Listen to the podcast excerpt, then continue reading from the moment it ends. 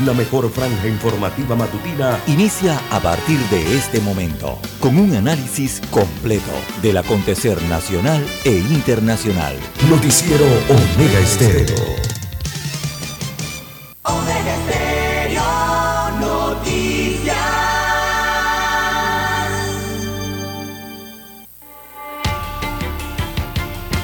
A continuación, los titulares con los hechos que son noticias hoy.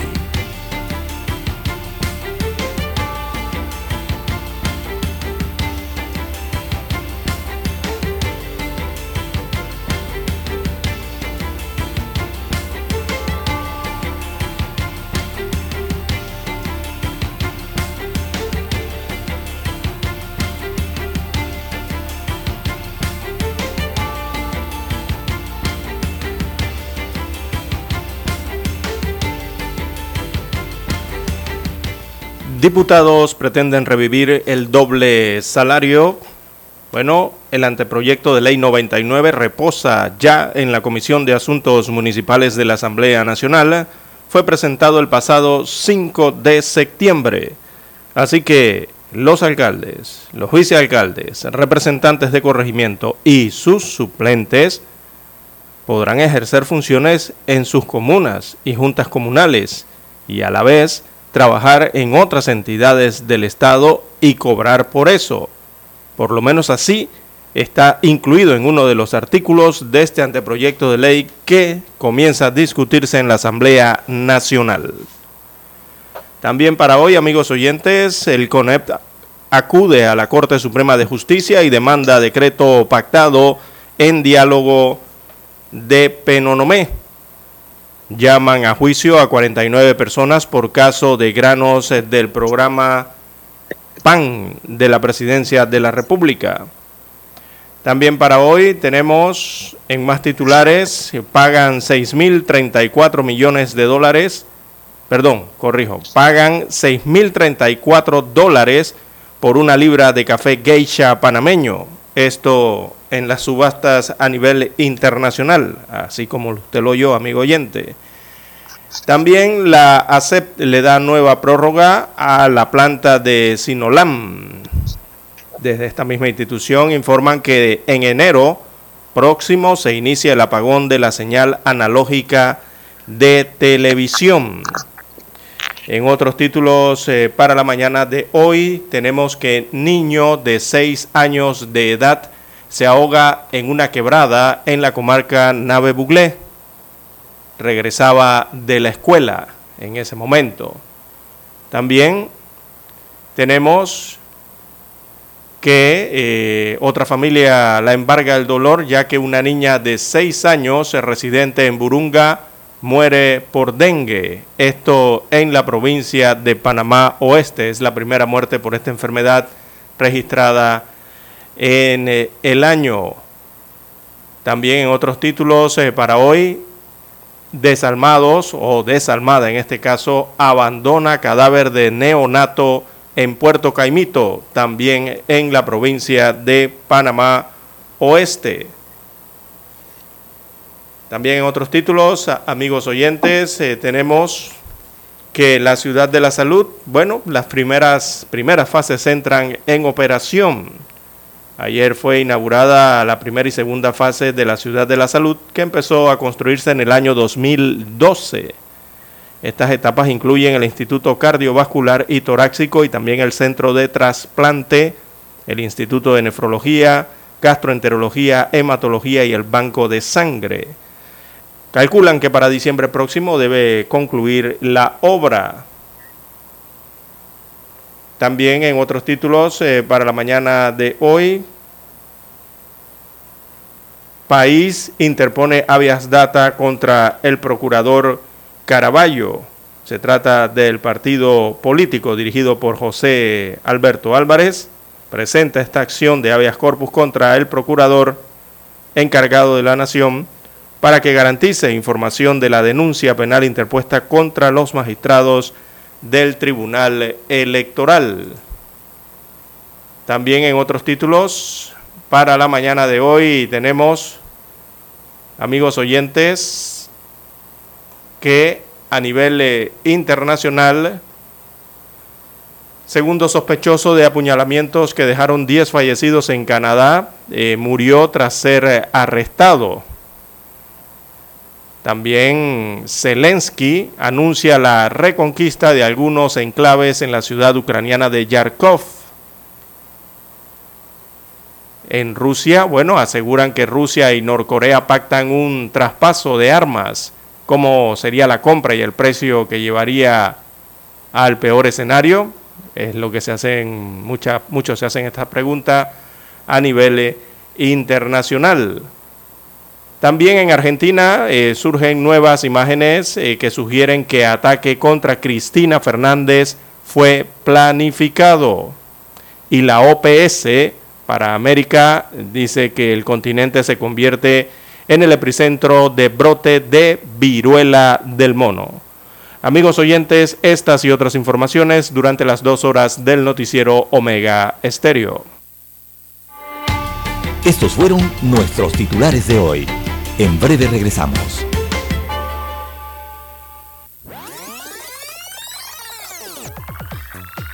Omega Stereo tiene una nueva app. Descárgala en Play Store y App Store totalmente gratis. Escucha Omega Stereo las 24 horas donde estés con nuestra nueva app.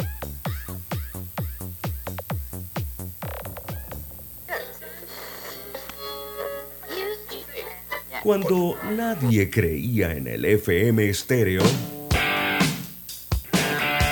Esta es la nueva generación en radio. Esta es la generación Omega. Construimos el camino que seguirían las demás. Omega Estéreo. 41 años de profesionalismo, evolución e innovación.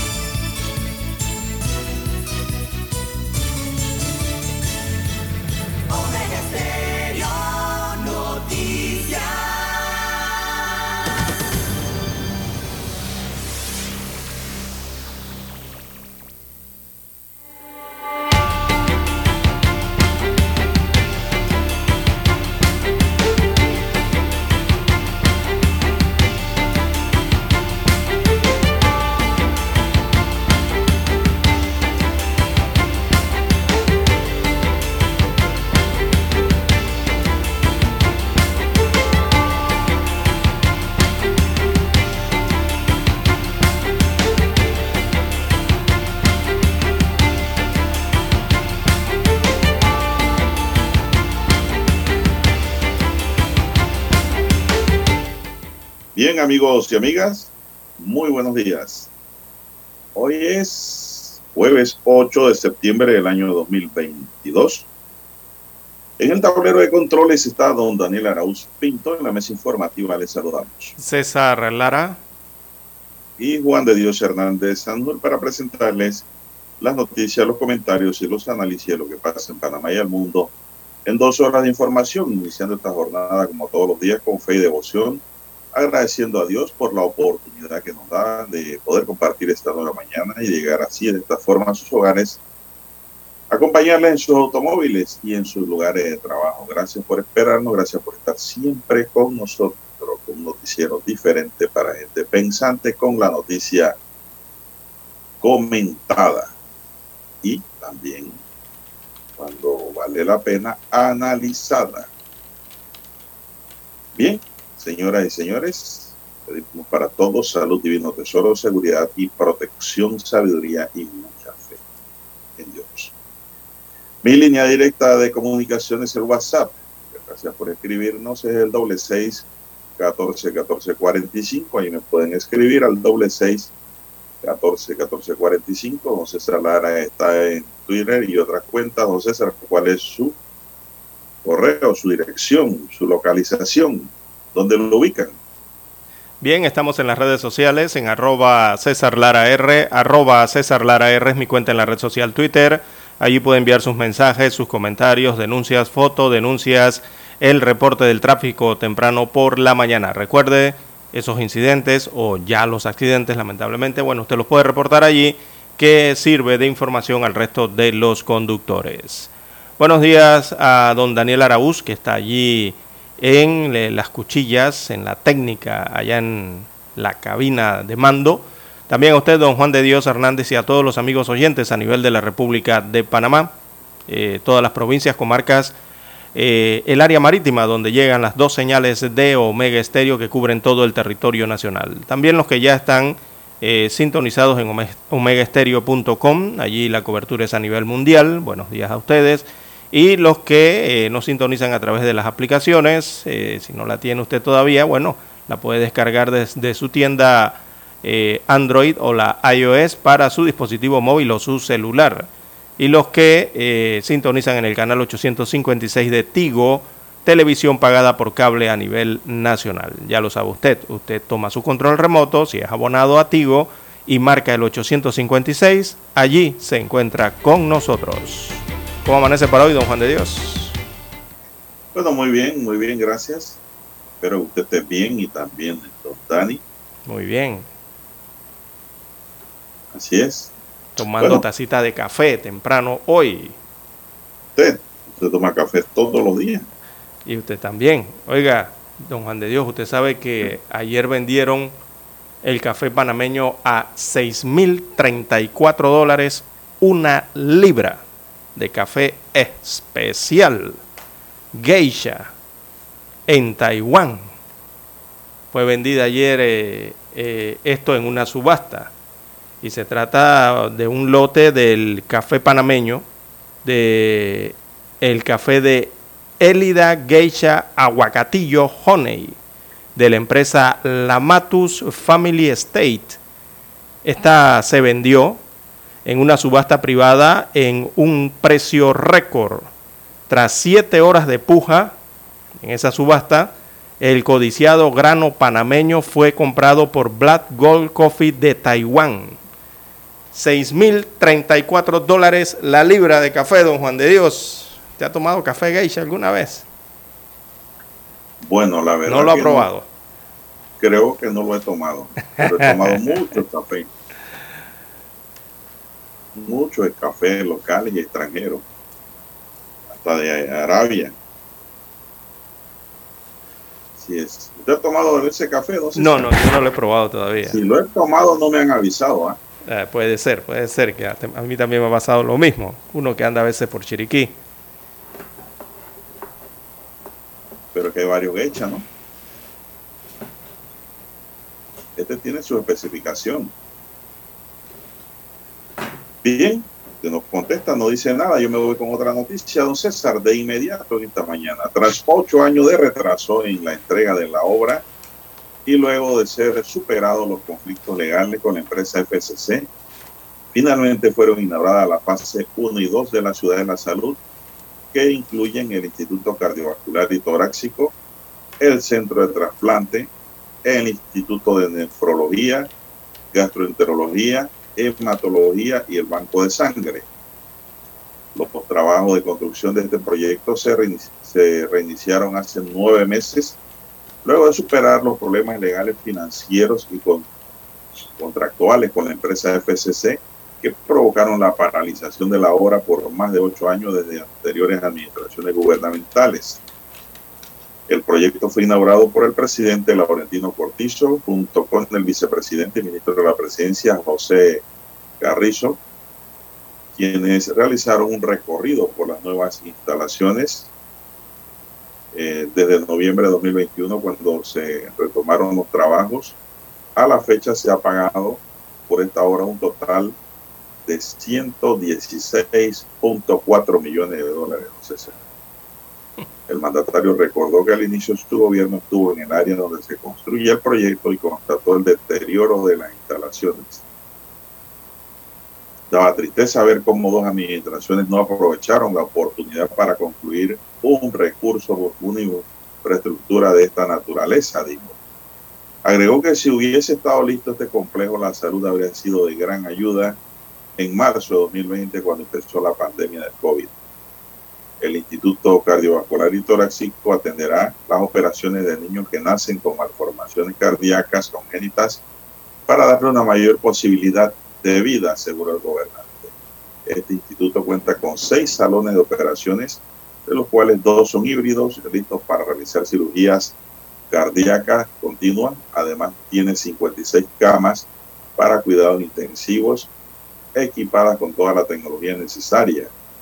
Los equipos híbridos permiten atender pacientes con mayor grado de complejidad, incluso con el riesgo de rotura de arterias importantes, como la aorta, de llegar a existir esta posibilidad durante una intervención.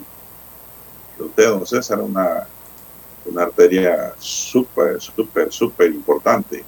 Sí, También sí. tiene zonas aisladas para pacientes críticos que de un momento a otro necesitan ser intervenidos de forma inmediata. Igualmente salas de recobro. También cuenta con tres angiógrafos de última generación, un tomógrafo, tres pisos de hospitalización y un total de 300 camas. ¿no, César? ¿Qué le parece? Excelente que por fin haya avanzado ese proyecto, don Juan de Dios. Desde el año 2012 se inició esa construcción y por diversos motivos eh, han llegado hasta 10 años, una década, para poder inaugurar, aunque sea alguna fase eh, de esta obra eh, importante, ¿no? Eh, que lleva varias eh, fases. Eh, bien, don Juan de Dios, hay que hacer la pausa y retornamos.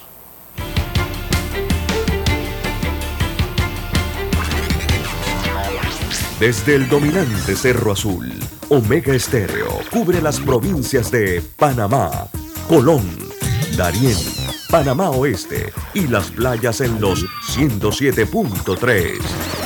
Continúa desde el majestuoso Cerro Canajagua en los 107.5, cubriendo todas las provincias centrales hasta el imponente volcán Barú en los 107.3 para las provincias de Chiriquí, Bocas del Toro y Veraguas. Omega Estéreo para todo Panamá.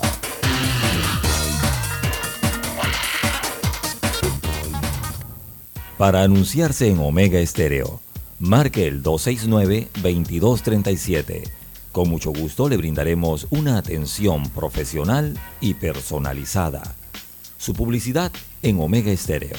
La escucharán de costa a costa y frontera a frontera. Contáctenos 269-2237. Gracias. Omega Stereo tiene una nueva app. Descárgala en Play Store y App Store totalmente gratis. Escucha Omega Stereo las 24 horas donde estés con nuestra aplicación totalmente nueva. En centrales telefónicas, la casa del teléfono es tu mejor opción. Te asesoramos y ofrecemos buena atención. Con años de experiencia, trabajando para ti. La casa del teléfono, ubicados en Via Brasil y lista hermosa. La casa del teléfono, líder en telecomunicaciones. La casa del teléfono, distribuidores de Panasonic. Ven a visitarnos. Casa del teléfono. 229-0465 lsdtcorp.com Distribuidor autorizado Panasonic.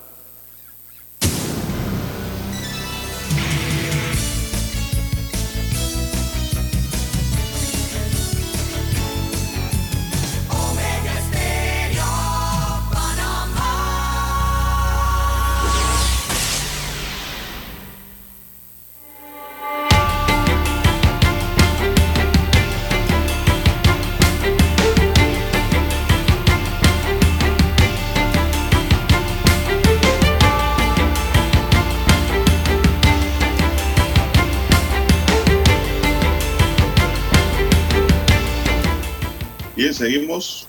Continuamos, ya son las 5.55 minutos. Bueno, don César, para concluir este tema que no lo podemos dejar colgando, pues eh, se inauguró la fase 1 y 2 de este importante hospital o importante ciudad de la salud, porque así se llama. Eh, bueno, don César, este es el primer paso del proyecto que debe terminar el 16 de diciembre de 2023, o sea, el próximo año. Falta un año todavía de trabajos. Celebremos juntos este momento de alegría para nuestro país y sobre todo para nuestros pacientes, indicó el presidente. En este complejo de la ciudad de la salud no se atenderá por demanda espontánea, sino a través de referencia médica de cualquiera de las unidades ejecutoras de la periferia y de manera coordinada con los especialistas, don César. Sí, sí. Esto es para aclarar a los oyentes que no hay que irse hasta allá directamente. Sí, esto no tiene cuarto Así. de urgencia para que la gente, los amigos oyentes y la población lo capte mejor. Eh, la ciudad de la salud, ubicada en el campo de antenas, en Ancón, allá donde están cerca las instalaciones del Merca Panamá, eh, para ubicarlos mejor, donde está Merca Panamá, al contiguo está toda la ciudad de la salud.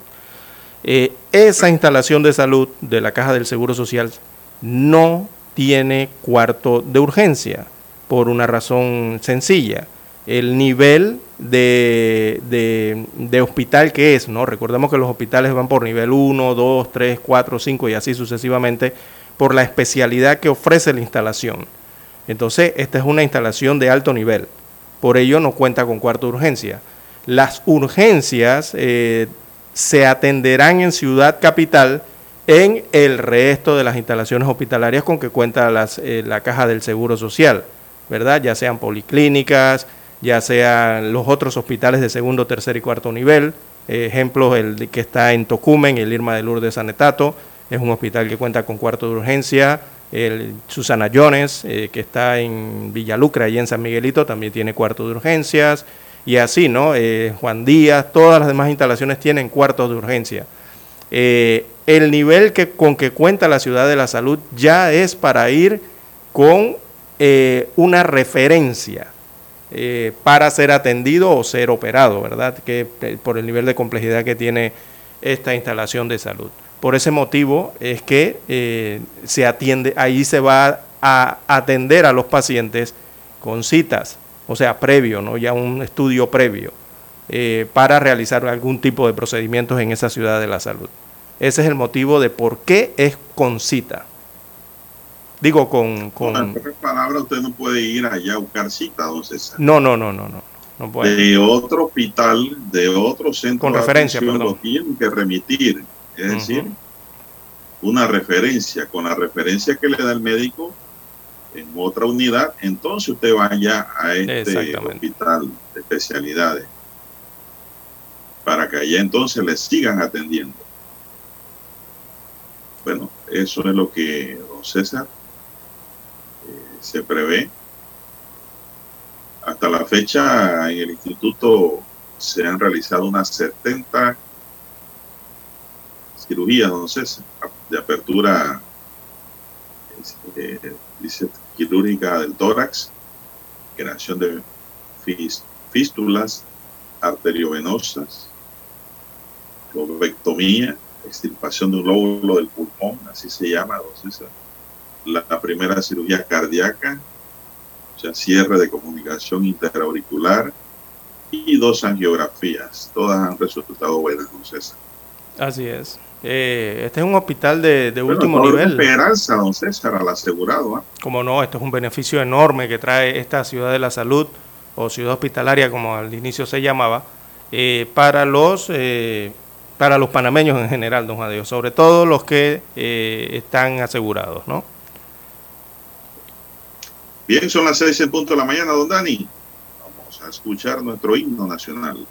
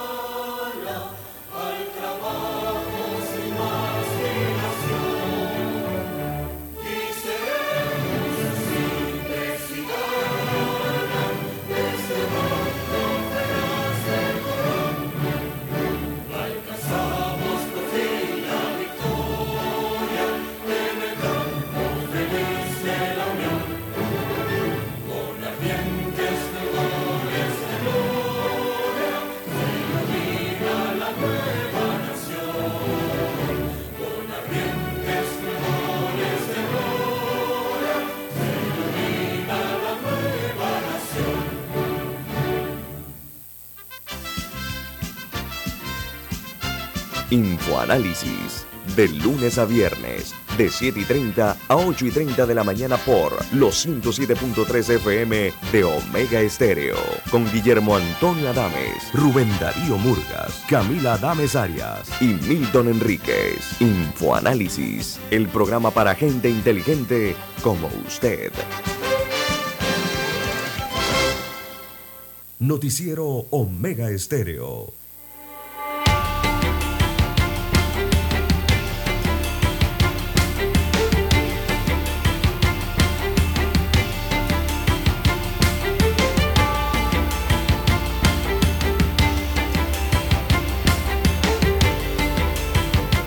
El Consejo Nacional de la Empresa Privada presentó una demanda de inconstitucionalidad del decreto 16 de 26 de julio de 2022.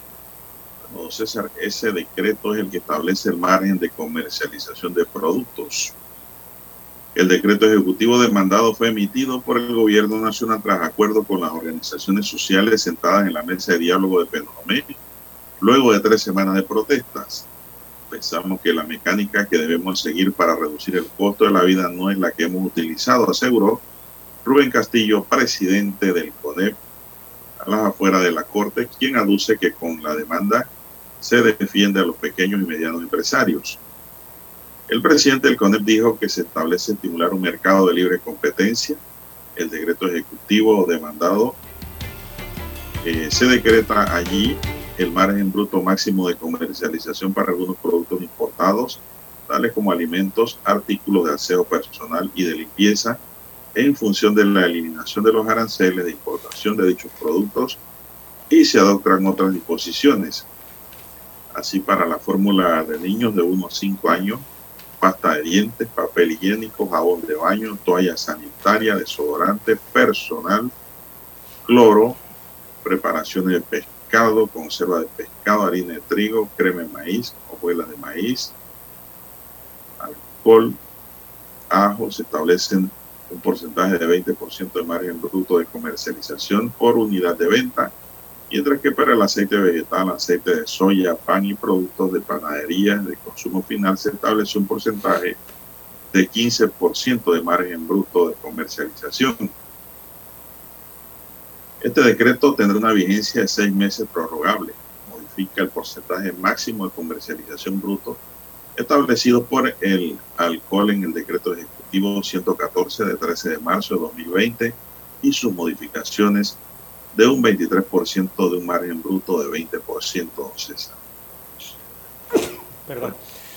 Bueno, eh, don Juan de Dios, aquí el CONEP está hablando, nos está, bueno, está explicando a través de esta demanda que se están violando principios constitucionales de acuerdo a ellos, también se están violando, de acuerdo al CONEP, normas de derecho internacional relacionadas con los temas de eh, propiedad privada, eh, también violación, señalan ellos, a la seguridad jurídica y violación a los temas que tienen que ver con la libre competencia en el país, específicamente en cuanto a la constitución, que es la máxima, ¿no? Eh, allí hablan de la violación del artículo 4 de la Constitución, ese que regula las disposiciones eh, con categoría de ley, ¿no? que son producto de convenios internacionales, entre ellos el Acuerdo de Incorporación de Panamá a la Organización Mundial del Comercio. Señalan que por allí estaría una de las fallas. Eh, también plantean entonces que el Ministerio de Comercio e Industrias, al momento de expedir eh, ese decreto o ese documento rebasó las facultades que le otorga la Constitución Política de la República como Ministerio del Comercio e Industrias, eh, ya que atenta contra la propiedad privada, según señalan los miembros del CONEP. Así que precisan que al establecer una lista de productos con un límite al margen bruto de comercialización, se limita el uso y el disfrute de los productos que son propiedad eh, privada de las empresas. Bueno, don Juan de Dios, esta vendría siendo ya la tercera demanda eh, contra eh, estos acuerdos en Penonomé, don Juan de Dios. Aquí pareciera que no, es que con esta tercera están demandando a toda la mesa, todo lo que se hizo en la mesa. Eh, es la tercera que, que, recordamos contra entonces una iniciativa que haya surgido allí en esa mesa del diálogo de Penonomé. Ya la primera, no, la segunda fue la de Ernesto Cedeño, que fue la semana pasada, ¿no? Él presentó esa segunda y anteriormente el mismo, el mismo abogado Cedeño, había presentado otra, o sea que eh, ya habían presentado entonces recursos legales contra esos decretos ejecutivos, eh, uno que le daba vida a la Comisión Anticorrupción, que salió de la mesa del diálogo, en la que se participaban entonces allí solamente algunas alianzas eh, del sector civil. Así que tres recursos ya tiene lo que ha surgido de la mesa del diálogo, don Juan de Dios. Tres. Bueno, aquí los empresarios señalan que el artículo 4... Sobre diferentes temáticas. Sí, de, eh, sí, porque ha abordado diferentes aspectos en la mesa del diálogo, ¿no? Eh, pero en fin, lo que ha surgido de la mesa del diálogo es como decir que estuvieran demandando la mesa, no sus decisiones. Eh, el artículo 4 de la Constitución, entonces, destacan aquí los agrupados en esta organización eh, de la empresa privada se está violando eh, con ese decreto ejecutivo.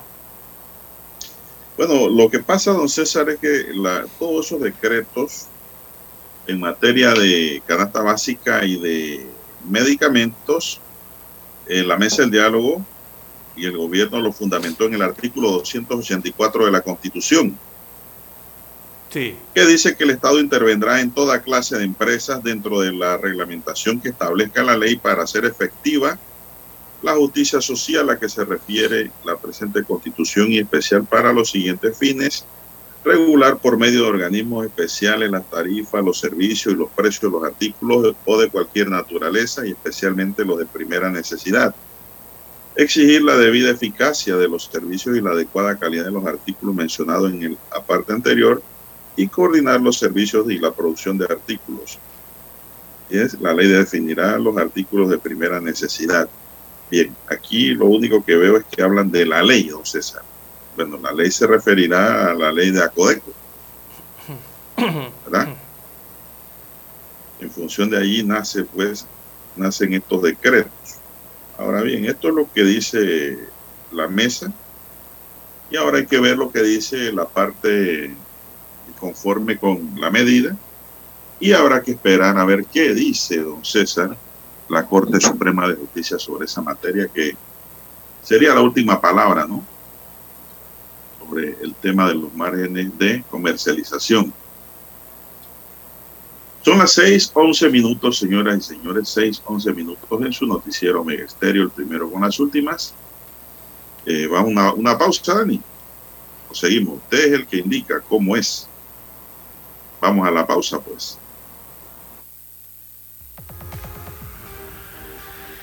Omega Stereo tiene una nueva app. Descárgala en Play Store y App Store totalmente gratis. Escucha Omega Stereo las 24 horas donde estés con nuestra aplicación totalmente nueva.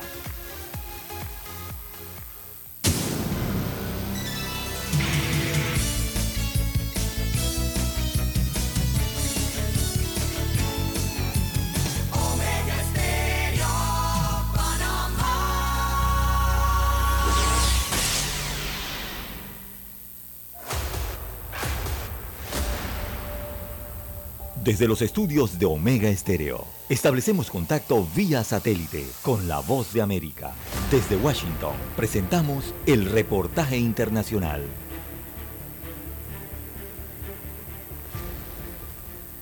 Los avances en las 10 mesas de diálogo entre el gobierno y los indígenas tienen percepciones diferentes.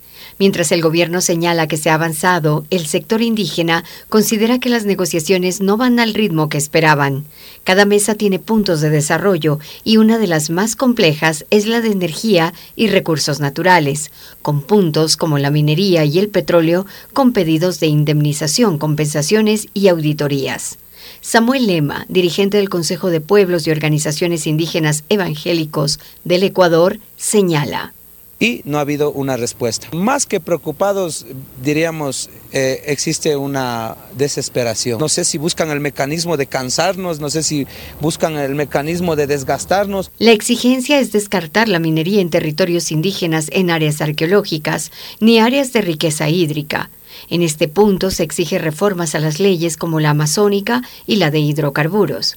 Javier Vera, ministro de Energía que participa de las mesas de diálogo, ha dicho que algunos bloques petroleros están en moratoria precisamente para atender y acoger lo que se ha pedido. El suroriente es uno, eh, son varios bloques, van, van a estar suspendidos por un tiempo por su parte, el ministro de Gobierno Francisco Jiménez señala que se ha avanzado en cuatro mesas de diálogo con buenos resultados. Bueno, hay que decir que el plazo del 9 de septiembre es para las cuatro primeras mesas, la de fomento productivo, la de banca pública y privada, la de subsidios y la de control de precios y dentro de eso ya ha habido algunos acuerdos. El movimiento indígena ha dicho que esperará hasta el 9 de septiembre para conocer si los diálogos dan fruto o por el contrario no encuentran las soluciones. Esta situación enciende nuevamente las alarmas en la población que está tratando de recuperar las pérdidas en varios sectores productivos que fue la consecuencia del último levantamiento indígena ocurrido en junio. Giselle Jacome, Voz de América, Quito. Escucharon vía satélite desde Washington el reportaje internacional. La mejor franja informativa matutina está en los 107.3 FM de Omega Estéreo, 530 AM. Noticiero Omega Estéreo presenta los hechos nacionales e internacionales más relevantes del día. 730 AM. Infoanálisis, con entrevistas y análisis con los personajes que son noticia de 8 y 30 a 9 y 30 de la mañana, sin rodeos, con Álvaro Alvarado, de lunes a viernes, por Omega Estéreo.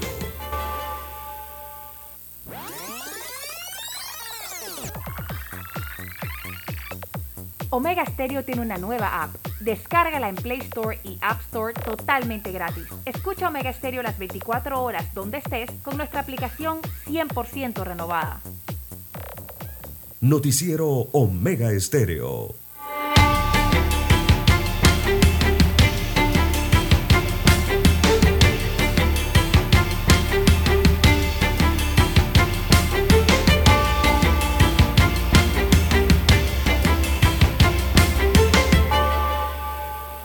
La jueza primera liquidadora de causas penales del primer circuito judicial de Panamá, Águeda Rentería Sánchez, abrió causa criminal en contra de 49 ciudadanos, entre ellos cinco exministros de Estado, por la presunta comisión del delito contra la administración pública en modalidad de diferentes formas de peculado.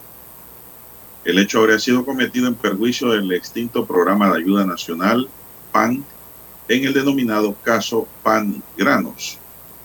Este proceso penal que consta con 93 tomos guarda relación con una investigación que se inició en el año 2014 por irregularidades en la compra y distribución de granos que serían entregados en escuelas de difícil acceso y vulnerabilidad por pobreza y pobreza extrema. La jugadora en su auto mixto número 3 de fecha 2 de septiembre de 2022 dispuso llamar a juicio a nueve ciudadanos como presuntos autores del delito de corrupción de servidores públicos y sobreselló provisionalmente a uno de los investigados en esta causa penal. También mantuvo la suspensión del plazo de prescripción de la acción penal mientras dure el trámite de extradición de un eh, ciudadano de nacionalidad cubana. De igual manera, la jugadora, la juzgadora negó sendos incidentes de nulidad de prescripción y de tercería incidental presentado por los abogados defensores. No obstante, admitió un incidente de tercería propuesto por el abogado de la Caja de Ahorros. En la decisión del juzgado primero liquidador, que está siendo notificado a las partes intervinientes, se fijó como fecha de audiencia ordinaria del 13 al 24 de noviembre de 2023, don César, a las 9 de la mañana. Falta más de un año. Sí. Y como fecha alterna, del 11 al 22 de diciembre de ese mismo año a la misma hora. Son las 6:18 minutos. Bueno, habrá que esperar habrá razón por la cual se ha fijado tan lejos esta fecha, don César. O hay mucha cola. para muchos casos serán pendientes. Bueno, ¿qué más tenemos en esta mañana? Son las 6:18 minutos. Buenos días, Panamá. Bien, eh, habrán nuevos requisitos para ser juez de, juez de paz, eh, don Juan de Dios. Tanto problema Ah, sí. que ha existido con esa situación de los jueces de paz, los antiguos corregidores, ¿no? Eh, bien, el Consejo de Gabinete ha autorizado al Ministerio de Gobierno y Justicia eh, para que presente un proyecto de ley que busca subrogar la ley 16 del 2006 que incluye la justicia comunitaria. Así que eh, se incorporarán nuevos requisitos para ser juez comunitario y secretario con el fin de mejorar el perfil de estos operadores de justicia. Es lo que busca esa iniciativa. Además figura que los jueces de paz se denominarán jueces comunitarios y se contempla o se incluye modificar la estructura de las comisiones técnicas distritales, la creación de comisiones de apelaciones o apelación permanentes presididas por un juez comunitario, nombrado únicamente para atender este recurso por cada municipio. Se limita también la competencia de los jueces de paz a conocer las pensiones de alimentos únicamente en aquellos municipios donde no tenga presencia de los juzgados de familia, entre otras acciones. Es lo que busca este proyecto de ley.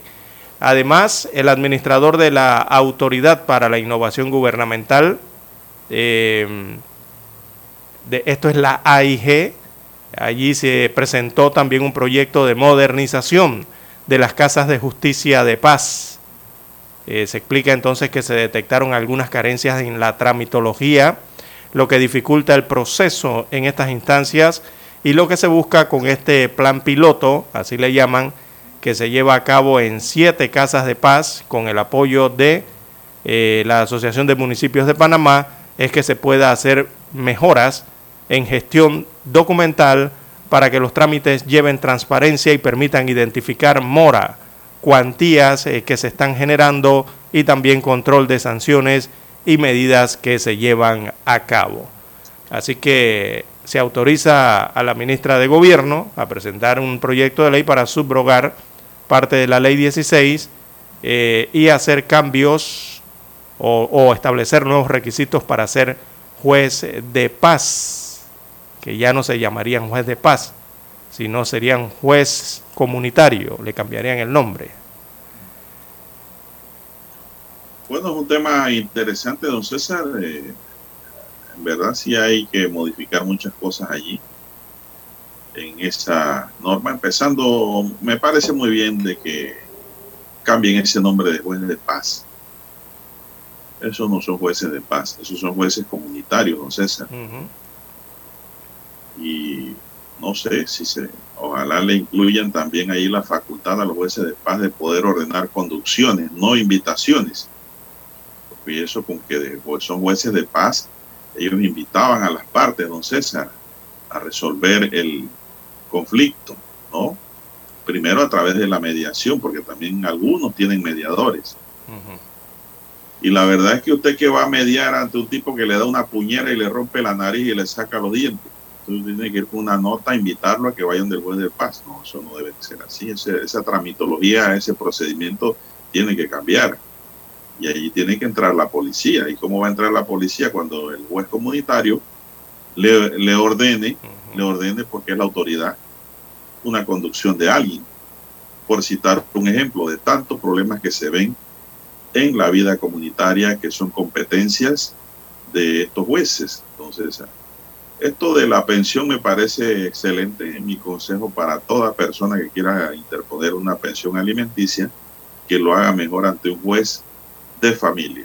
Entonces, Sí, hay juzgados de familia. de familia. Sí, el problema es que no hay suficientes juzgados municipales de familia, no todos los distritos Ese lo es el tienen. problema, sí, exacto. Entonces, cuando donde no exista, eh, pudiesen habilitarse a los eh, a los jueces de paz, o bueno, si se aprueba esto, se llamarían jueces comunitarios y podrían esos jueces comunitarios eh, poder poder ver estos casos de las pensiones alimenticias cuando no exista en esa circunscripción el juzgado de familia. Si hay juzgado de familia, entonces hay que ir a hacer el trámite al juzgado de familia. Eh, bueno, eso esos son algunos de los aspectos, don César, que hay aquí. Es lo mismo que el tema de las apelaciones. El tema de las apelaciones tiene que ser visto por no tres jueces más, compañeros y colegas iguales, no. Puede haber un ente superior, don César. Verdaderamente superior, ¿no? Funcionarios de más alta jerarquía para ver el tema de las consultas y apelaciones. Y lo principal, don César, que no veo que hablan por aquí para las casas de justicia comunitaria, desde ya le empiezo a llamar así, don César, es que hay que nombrar el personal suficiente, don César, y despolitizar estas casas comunitarias. Y dos, darle presupuesto, equipos, funcionamiento. Hay casas de justicia de paz que no tienen, no tienen ni siquiera una computadora, ni una máquina de escribir Olivetti, don César. Con eso le digo todo. Los abogados litigantes que por X o Y motivos tenemos que terminar en una casa de justicia de paz, porque así lo ordena la ley y la causa, eh, pues eh, tenemos a veces que ser atendidos en las peores condiciones que pudieran existir. Yo creo a veces que hay mejores condiciones en un bar, en una cantina, don César, en donde el bartender te atiende bien. ¿Se sabía eso? Sí, sí, es cierto. Mira, en Chame, en Chame yo recuerdo un caso emblemático, ¿no? Eh, para mí, pues, porque no había visto eso. El juez de paz estaba sentado en una caja de cerveza. El escritorio era un tanque de eso de aceite de, que usan para echar agua de 12, de 60 galones. Y yo sentado al otro lado en otra caja de cerveza. No, no hizo un TikTok. esto fue en Chame, ¿ah? Esto fue en Chame, eso era para hacer un TikTok. Eh, hubiese hecho un TikTok o me se hubiera hecho famoso usted, don Juan de Dios. Entonces, eh, allí se estaba administrando justicia y en una esquina de un mini super que era prestada, supongo yo, porque en esas condiciones, y abierta. No era ni cerrado, que debe, eso debe guardar, las audiencias deben guardarlo, César, eh, discrecionalidad, ¿no? No, esto era abierto con rejas. en esas condiciones, ¿qué justicia comunitaria, justicia de paz se puede, se puede trabajar, don César? Se puede llevar? Esa pregunta es para la ministra de Gobierno, para Nito Cortizo, presidente de la República, y para la Asociación de Municipios que tienen que ver con esto. Sí, sí porque se supone que hay una... Y esta es una sola, hay muchas, habrán los colegas, abogados tendrán múltiples, pero múltiples historias. Sí, ahí se debe dar la supervisión, ¿no? Eh, se supone que los jueces de paz eh, tienen un ente que los supervisa. Evidentemente ese ente debe estar dentro del Ministerio de Gobierno y Justicia, creo que se llama Justicia Comunitaria de Paz, eh, la oficina me parece que se llama así, en el Ministerio de Gobierno y Justicia, porque es lo que lo fiscaliza, ¿no? Lo supervisa si están ejerciendo bien la labor, si las instalaciones están bien, eh, cómo están prestando el servicio. Bueno, don César, así estamos en Panamá. El problema principal para mí es la falta de presupuesto. Los municipios no se preocupan realmente como deberían hacerlo por esta justicia comunitaria amén de que siempre tratan de politizarla. Eh. Y no debe ser politizada. Estos jueces yo creo que deben ser nombrados por el órgano judicial, mire, para que haya independencia de verdad, César. Para que haya independencia y autonomía de ese funcionario que es muy importante en la comunidad. Pero eh, esas cosas no se han tocan ni no se tocan ni siquiera yo creo que se han pensado hay que ver con el tema, de la denuncia ¿no? al jueces de la, paz. La gente ya no, no, está creyendo, don César, no quiere llevar sus conflictos, sus problemas a las casas de paz o casas comunitarias. No, no, no, porque ven, no ven resultados positivos. Hay muy pocas, hay muy pocas que lo están haciendo bien, eh, don César. Y, y eso pues requiere realmente presupuesto. Presupuesto de qué le vale usted hacer leyes bonitas si no tiene cómo implementarlas económicamente. No, no, hay, no hay una funcionalidad y no, por ende, lo que va a haber es un fracaso y lo que va a haber es un rechazo de lo que se ha creado. Esta es la primera justicia, don César. Esta es la justicia de los pobres. Bastante Justicia informal, ¿no? Claro. Es la justicia eh, en donde para muchas causas usted no, no necesita abogado. Usted mismo puede hacer su- sus denuncias, sus peticiones, sus quejas. Pero digo, si no tenemos el funcionariado despolitizado e idóneo, es decir, gente preparada para lo que deben hacer, con secretarias que sepan, sepan redactar, que tengan sentido de oración y secretarios, y no poner a cualquiera en estas posiciones. Esto es un, es un sueño, porque la realidad que se está viviendo es otra. Inclusive hay gente que prefiere los corregidores de antes, don César, y el sistema anterior, porque era un sistema más rígido también. Bien, son las 6:29 minutos. Tenemos que escuchar el periódico después de esta docencia, don César. Para anunciarse en Omega Estéreo, marque el 269-2237. Con mucho gusto le brindaremos una atención profesional y personalizada. Su publicidad en Omega Estéreo. La escucharán de costa a costa y frontera a frontera. Contáctenos 269-2237. Gracias. Omega Estéreo, 24 horas en FM Estéreo. Desde los estudios de Omega Estéreo, establecemos contacto vía satélite con la voz de América. Desde Washington, presentamos el reportaje internacional.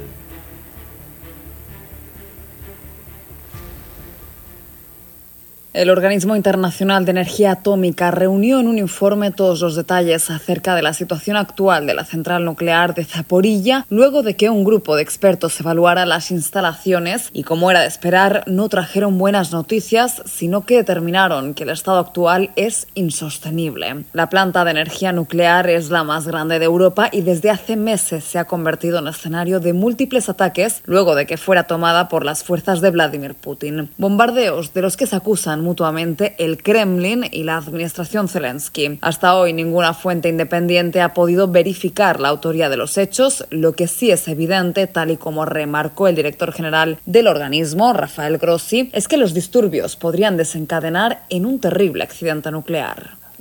hits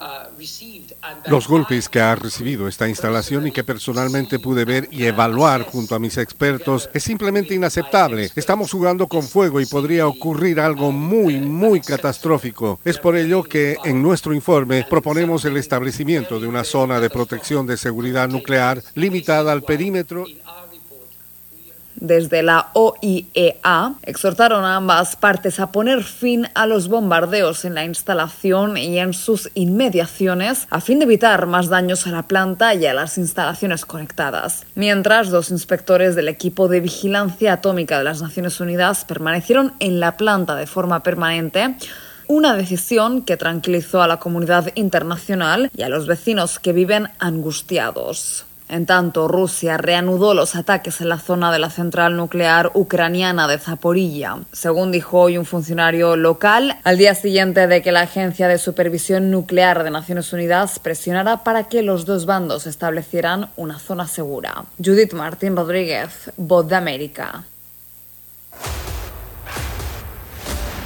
Escucharon vía satélite desde Washington el reportaje internacional.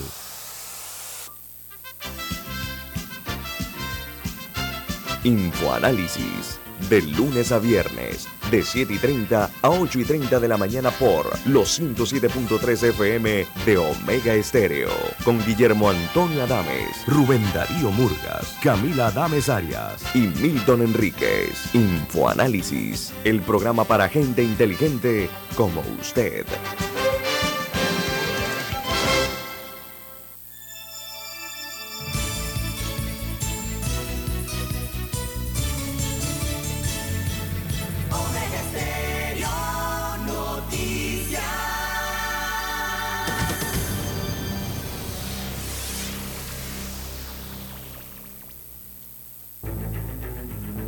Las noticias impresas en tinta sobre papel.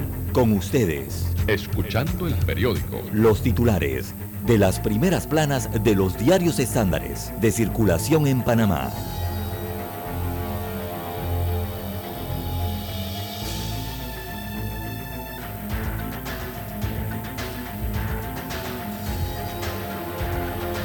El diario La Prensa titula para este jueves 8 de septiembre, diputados pretenden revivir el doble salario.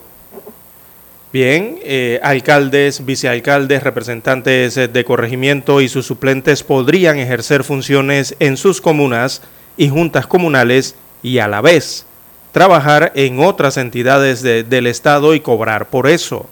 Así está incluido en un anteproyecto de ley que reposa en la Comisión de Asuntos Municipales de la Asamblea Nacional, iniciativa que le hace frente al fallo de la Corte Suprema de Justicia que en marzo pasado declaró inconstitucional las licencias con sueldo en el gobierno. Así que este proyecto es del proyecto de ley número 99. Reposa en la Comisión de Asuntos Municipales del órgano legislativo y fue presentado el pasado 5 de septiembre. Así que los diputados intentan revivir esta situación que ya fue eh, dada a conocer por la Corte Suprema de Justicia, una decisión. Bien, también la prensa titula hoy, clamor del Instituto Gorgas, el presupuesto 2023 no le alcanza. Así que el Gorgas tendría en el año 2023 un presupuesto con 2.2 millones de dólares menos de los 34.9 millones solicitados al Ministerio de Economía y Finanzas. El recorte toca 1.5 millones en el renglón de funcionamiento que requiere para contratar personal, pagar turnos extra y otros asuntos administrativos. Increíble. También CONEP acude a la Corte Suprema de Justicia y demanda decreto pactado en el diálogo de Penónome. Veamos lo que detalla esta acción legal, eh, porque rebasó las facultades o rebasó las facultades que le otorga la constitución política y atenta contra la propiedad privada. Eh, fue demandado el decreto ejecutivo 16 del 26 de julio del año 2022 que fija un margen bruto máximo de comercialización para algunos productos importados como alimentos, artículos de aseo personal y limpieza. Esto es lo que ha demandado la CONEP ante la Corte Suprema de Justicia. También para hoy la prensa titula, llaman a juicio a 49 personas por el caso Granos eh, del Pan. Se trata de cinco exministros de Estado y otras 44 personas que están en la lista de los llamados a juicio por las supuestas irregularidades en los contratos para la compra de granos en el extinto programa de ayuda nacional PAN. También eh, para hoy titula el diario La Prensa en la sección de economía, pagan 6.034 dólares por una libra de café geisha panameño. Así como usted lo oye, el café panameño a 6.034 dólares la libra en Taiwán. Allá se pagó esa libra a ese precio. También en economía, en enero se inicia el apagón de la señal analógica de televisión, así lo informa la CEP, a partir del 16 de enero del próximo año se va a dar esta situación. También la CEP le da nueva prórroga a la planta de Sinolam. En la sección Vivir Más del diario La Prensa, Magallanes y El Cano, 500 años de una hazaña. Bueno, aparece una publicación editorial hoy eh, que explica la sección de Vivir Más del diario La Prensa. También para hoy hay una serie de fotografías, eh, una serie de gráficas que constituyen la, la, fotografía principal en portada del rotativo que fueron captadas en Ciudad Capital. Y en síntesis lo que vemos en la serie de fotografías es que muestran el mal estado en que se encuentran las calles de la ciudad capital. Así que el estado de las calles en la capital no es el mejor. En la fotografía principal, arriba se aprecia cómo está la calle 62 de San Francisco. Como respuesta, el Ministerio de Obras Públicas espera que una inversión de 86 millones de dólares resuelva el problema en 11 corregimientos de la capital. Una comisión evaluadora ya analizó las propuestas de las empresas interesadas. Y la verdad es que no simplemente muestra la de San Francisco. Aquí se muestran varias calles, incluso de Caledonia, Santana, y esto parece ser el área de Pueblo Nuevo. Así que son varios corregimientos los que tienen las calles completamente destrozadas. Bien, son los títulos que presenta en portada el diario La Prensa para hoy. Pasamos ahora a revisar los títulos que tiene en primera plana la estrella de Panamá. Así es, la estrella de Panamá, la decana para hoy, nos dice Ciudad de la Salud, primeras fases entran en operación. Daba tristeza ver cómo dos administraciones no aprovecharon la oportunidad para concluir un recurso con recursos, una infraestructura de esta naturaleza, dijo el presidente Cortizo. CONEP demanda decreto que establece margen de comercialización de productos. ¿Quién será el nuevo campeón de la NFL? Los expertos opinan. Willy Bermúdez buscará correr por la alcaldía de Panamá. Bermúdez confirmó sus aspiraciones de encabezar la nómina capitalina como candidato del panameñismo. Partido País interpone data contra el procurador. Órgano Ejecutivo presentará a la Asamblea proyecto que establece nuevos requisitos para ser juez de paz. Presidente Cortizo firma decreto ejecutivo que reglamenta la Ley 171 sobre protección integral a la primera infancia. Jueza abre causa criminal por caso PAN Granos contra 49 ciudadanos, entre ellos cinco exministros de Estado. Son las 6:40 minutos. Autoridad de Pasaportes de Panamá sustenta un presupuesto de 7.3 millones de dólares para la vigencia fiscal 2023. No, esta institución es una de las mejores calificadas, don César, en el gobierno de Nito Cortizo. La dirección de pasaporte, muy bien llevada. Eh, en otro titular, en el tema del día, la estrella de Panamá dice Giovanni, la exposición que representa a un colectivo en economía. Panamá empieza el apagón analógico. Panamá empieza el apagón analógico en enero de 2023. Legalizan terrenos de producción agrícola en Herrera. Miles de abonados sin servicio eléctrico en Puerto Rico por la tormenta Earth. CONEP demanda por inconstitucional decreto que establece margen de comercialización de productos. En los deportes, la estrella nos dice un próspero o un prospecto santeño del béisbol rumbo a Estados Unidos. El deportista logra una beca deportiva en Wichita, Kansas, Estados Unidos, con opción al draft universitario. Pero no nos dice el nombre del titular. ¿Quién será el nuevo campeón de la NFL? Los expertos opinan. Lewandowski regala un triplete en su estreno europeo con el Barça.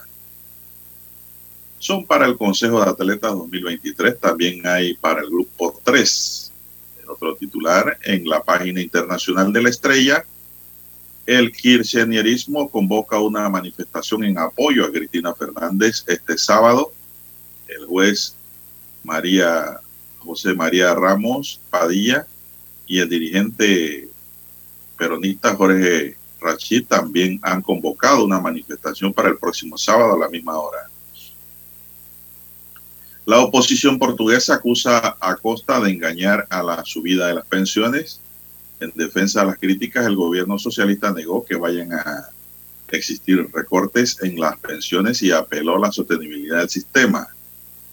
Bolsonaro es aclamado por una multitud en la fiesta de la independencia. Simpatizantes del presidente de Brasil, Jair Bolsonaro, se concentraron para observar el desfile de celebración del bicentenario de la independencia de Brasil. Y la ONU advierte que la mujer podría alcanzar igualdad de derechos en casi 300 años. El informe calcula que las mujeres han perdido alrededor de 800 millones de dólares en ingresos en 2020 debido a la pandemia de COVID-19. Bien, Estos son los titulares del diario La Estrella de Panamá y concluimos así con la lectura de los titulares correspondientes a la fecha. Hasta aquí. Escuchando el periódico. Las noticias de primera plana, impresas en tinta sobre papel. 7.30 AM. Infoanálisis, con entrevistas y análisis con los personajes que son noticia. La mejor franja informativa matutina está en los 107.3 FM de Omega Estéreo, cadena nacional. Para anunciarse en Omega Estéreo, marque el 269-2237. Con mucho gusto le brindaremos una atención profesional y personalizada. Su publicidad en Omega Estéreo. La escucharán de costa a costa y frontera a frontera. Contáctenos 269-2237. Gracias.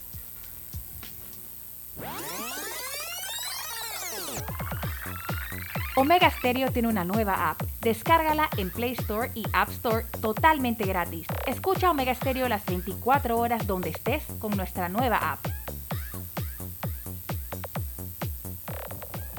Noticiero Omega Estéreo. Desde los estudios de Omega Estéreo, establecemos contacto vía satélite con la voz de América. Desde Washington, presentamos el reportaje internacional. La Organización Mundial de la Salud informó esta semana que 1.290 personas murieron en Pakistán como consecuencia de las históricas inundaciones que han afectado al país desde hace casi tres meses, mientras que la cifra de heridos asciende a 12.500 y se calcula que 33 millones de habitantes de esa nación sufrieron daños y más de 6 millones de ellos necesitan ayuda humanitaria urgente. El director general de la Organización Mundial de la Salud, la OMS, Tedros Ghebreyesus, dijo que la situación en Pakistán tiene el más alto grado de emergencia que la organización reconoce. Según nuestro sistema de clasificación, la OMS ha clasificado las inundaciones en Pakistán como una emergencia de grado 3, el nivel más alto, que significa que los tres niveles de la organización están involucrados en la respuesta del país. Según información recabada por organismos internacionales de asistencia humanitaria, las aguas embravecidas arrasaron 1.600.000 casas, carreteras, ferrocarriles y sistemas de telecomunicaciones. Las autoridades estiman el costo económico de las pérdidas en un mínimo de 10 mil millones de dólares. Sherry Rehman, ministra de Cambio Climático de Pakistán, manifestó. Es hora de que los grandes emisores revisen sus políticas. El clima global ha cruzado un umbral antes de lo esperado y somos la zona cero cuando ocurre el punto de inflexión. Según los estudios diarios realizados por el ejército y publicados por la Autoridad Nacional de Gestión de Desastres, más de la mitad de los distritos del país están afectados por las inundaciones. Ninguna de las cuatro provincias se ha librado y según la ministra de Cambio Climático, un tercio del territorio se encuentra bajo el agua. Sala de redacción, Voz de América. Escucharon vía satélite desde Washington el reportaje internacional. La mejor franja informativa matutina está en los 107.3 FM de Omega Estéreo, 530 AM. Noticiero Omega Estéreo presenta los hechos nacionales e internacionales más relevantes del día. 730 AM. Infoanálisis, con entrevistas y análisis con los personajes que son noticia de 8 y 30 a 9 y 30 de la mañana, sin rodeos, con Álvaro Alvarado, de lunes a viernes, por Omega Estéreo. Es momento de adentrarnos al mar de la información. Este es el resultado de nuestra navegación por las noticias internacionales más importantes en este momento.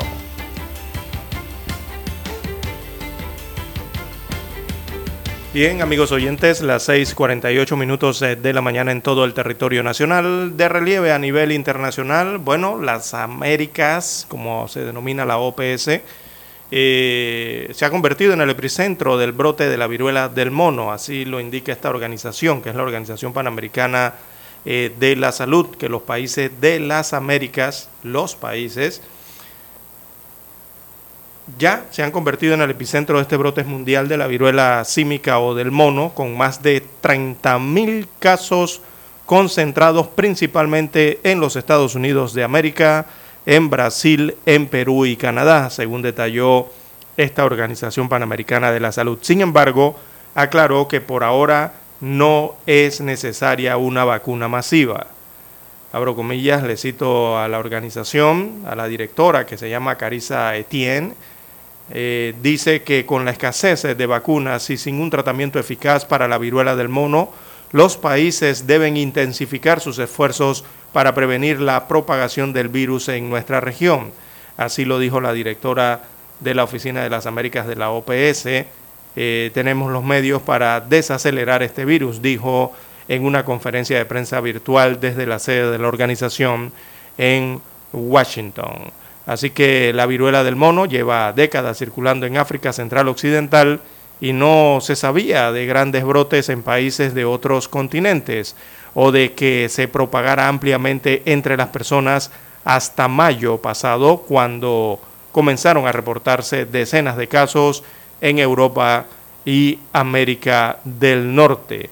Hasta ahora, en América, en el continente americano, se han registrado 30.772 casos en 31 países de las Américas y cuatro muertos. Hay cuatro defunciones.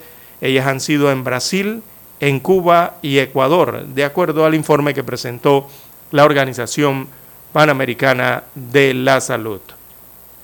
Las 6.50, 6.50 minutos eh, de la mañana en todo el territorio nacional. En otras informaciones de relieve eh, internacional, tenemos eh, para la mañana de hoy que en Argentina eh, se divulgan nuevas imágenes de el ataque contra la vicepresidenta Cristina Fernández, que sugieren que el ataque fue planificado.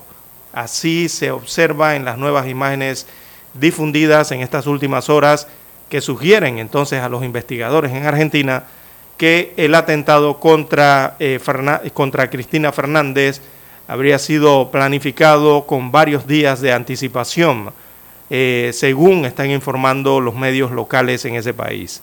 Eh, Brenda Uliarte, que es la novia, o sea, ella es la, la novia principal del acusado por... No, esto vendría siendo la novia del principal acusado, porque hay uno solamente, por el intento del magnicidio, quien permanece bajo arresto policial tenía entre sus eh, ocupaciones la venta callejera de algodón de azúcar y tal como ella misma admitió en declaraciones al canal de noticias Crónica TV hace meses, hace menos de un mes. Bueno, de acuerdo con las imágenes difundidas por los medios de comunicación local, la primera vez que se observa un carrito con algodón de azúcar cerca de la vivienda de Fernández eh, fue el 23 de agosto en el inicio de las manifestaciones de apoyo a la exmandataria, tras el periodo de condena de 12 años, perdón, tras el pedido de condena, eh, sí, de 12 años de prisión en su contra. Así que las imágenes muestran a un carrito similar de vender eh, hot dog, sí, esa es la forma que tiene, que volvió a observarse cuatro días después, en el marco de las protestas por la instalación de un vallado perimetral en torno al domicilio de Cristina eh, Fernández. Así que es las hipótesis que se manejan, eh, que estarían apoyadas en otras imágenes del mismo día del ataque que corroboran la presencia de estas personas, tanto el principal acusado eh, como su novia, en el lugar de los hechos, algo que en un primer momento negó Uliarte. Recordemos que Brenda Uliarte es la novia del principal acusado por este intento de magnicidio en Argentina. Bueno, mientras eso sucede en Sudamérica, don César, un sospechoso de 19 años fue arrestado en el norte este miércoles en una serie de tiroteos que dejó cuatro personas muertas y otras tres heridas en múltiples escenas del crimen en Memphis, Tennessee, Estados Unidos, dijo la policía. Aparentemente al menos uno de los tiroteos se transmitió en Facebook Live lo que finalmente condujo al arresto de Ezequiel Kelly como sospechoso de los tiroteos luego de una persecución a alta velocidad, dijo la jefa de la policía de Memphis, Sherilyn Davis, durante una conferencia de prensa dada ayer. Los tiroteos comenzaron antes de la una de la mañana del miércoles y continuaron hasta altas horas de la noche, lo que provocó una orden de permanecer en casa en una parte de la ciudad mientras la policía buscaba al atacante. Entonces, aquí vuelve el tema de que todo el mundo puede tener arma en los Estados Unidos. Sí, y portarla en público, ¿no? En algunos estados. Portarla cargada o descargada, en este caso, ¿no? En algunos estados de los Estados Unidos de América. Así la Corte lo dictaminó hace algunos meses atrás. Eh, viendo Juan de Dios las 6.54 minutos eh, de la mañana. Eh, también aparece en las internacionales en el servicio video de Elizabeth Truss. Ella es Liz Truss, la nueva primer ministro de eh, Gran Bretaña. Ella fue a la Cámara de Comunes allá en, en Gran Bretaña a, a, presentar sus planes, ¿verdad? porque ya tiene las riendas del gobierno de Gran, de Gran Bretaña. Entonces allí don Juan de Dios eh, desplegó bastante control, eficiencia y bastante perseverancia ¿no? en su primera intervención como eh, primer ministro ante la Cámara de Comunes. Eh, una imagen bastante distinta ¿no? a cada vez que se presentaba Boris Johnson en esa misma Cámara. O sea, esta es como su, su, al revés, su antítesis. ¿no? Eh, Así que la líder conservadora eh, asumió las riendas del gobierno británico eh, y, bueno, lo, hizo con bastante fuerza allí en la Cámara de Comunes, a pesar del tono pausado y algo monótono ¿no? que muestra, eh, pero en su careo eh, explicó su plan para combatir lo que es la inflación energética en Gran Bretaña y su controvertida rebaja de los impuestos. Es lo que ella pretende ejecutar en frente al mando de Gran Bretaña. Así que eh, podría venir una rebaja de impuestos tanto a los ciudadanos británicos como a las empresas británicas, según el plan que tiene esta nueva dirigente Tory eh, de 47 años, ¿no? Eh, y también el reto que tiene de ganarse el grupo parlamentario allí. Así que ella pretende, ella enarbola menos fiscalidad y más crecimiento económico para Gran Bretaña. Y eso lo dice que lo puede lograr, entonces eh, rebajando impuestos y haciendo que los inversionistas británicos eh, entren a invertir más. Bueno, lo que pasó en Gran Bretaña en la Cámara de Comunes. Eh, Iván Duque asegura que no piensa en fracasos esto lo dice el expresidente de Colombia. Por el contrario, dice que es una persona perseverante. El ahora expresidente colombiano concede su primera entrevista desde que salió de la casa de Nariño exactamente hace un mes, el 7 de agosto. Duque habló con Camilo Egaña de CNN en español y mencionó la satisfacción de, según él, haber cumplido con más del 80% del plan de desarrollo que propuso y más del 90% de un plan de gobierno pero también habló de una gran frustración. Tengo una gran frustración y es no haber visto durante mi cuatrenio la caída de la dictadura de Nicolás Maduro en Venezuela, afirmó Duque. Durante su gestión marcada por la batalla contra la pandemia del COVID, la política exterior se enfocó en la lucha contra el régimen de Nicolás Maduro en el país vecino. Yo enfrenté a ese bandido, entre comillas, recalca Duque, antes de reclamar que fue él quien lo denunció ante la Corte Penal Internacional. Participamos con muchas naciones en ese cerco diplomático y por supuesto, aunque tenga esa frustración de no haberlo visto caer en cuatro años, también tengo claro que la defensa, la democracia no termina con la presidencia, agregó Duque en la entrevista televisiva en CNN. Son las 6.58. Así es. Don Juan de Dios, veo en Europa, eh, en Italia específicamente, que no ha cesado la polémica tras las declaraciones de el Premio Nobel de Física, que es un italiano. Eh, ganó el Premio Nobel el año pasado. Eh, y él dijo en Italia que hay que cocer la pasta con el fuego apagado. Sí, la pasta, el espagueti. Oiga, eso ha generado una polémica en Italia increíble. Usted sabe que a los italianos les gusta mucho la pasta, ¿no? Y el tema de la pizza. Eh, o sea que hay que dejar de comer pasta, pues. Eh, no, no, no, no. Hay que comerla, pero hay que saberla cocinar para ahorrar energía. Recordemos con que. Fuego apagado. Exacto. Recordemos que en Italia están enfrentando la misma crisis energética que el resto de los países europeos por las sanciones que han establecido para Rusia y bueno, otras situaciones que se han enfrentado. Así que este premio Nobel de la Paz que se llama Giorgio Parisi eh, ha defendido que cocer la pasta con fuego apagado permite consumir menos energía, una medida que puede ser útil para ahorrar en la actual situación de la crisis económica que vive ese país europeo. Así que eh, Parisi dice que una vez que el agua ha comenzado su ebullición, se puede echar la pasta y esperar dos minutos y después apagar la llama, o sea, apagar el gas, para que se siga cociendo de forma pasiva y colocar la tapa a la olla. Dice Parisi que el Premio Nobel de la Paz, que eso ahorra una gran cantidad de energía, refiriéndose al gas, ¿verdad? Y a las cocinas eléctricas que utilizan energía eléctrica. Y que eso, ahorra, y que eso ahorra, bueno, pero es un consejo que le ha dado a los italianos.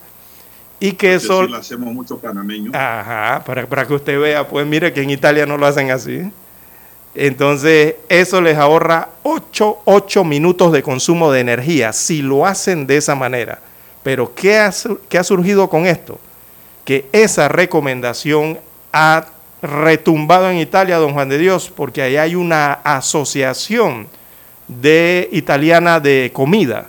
Y bueno, se ha generado una polémica por el hecho de cómo hay que hacer una pasta en Italia. Imagínese usted lo importante que es para ellos inclusive cocinar la pasta, el espagueti. Bien, don Juan de Dios, las 7 en punto de la mañana, ya tenemos la señal desde Washington. Adelante, Daniel.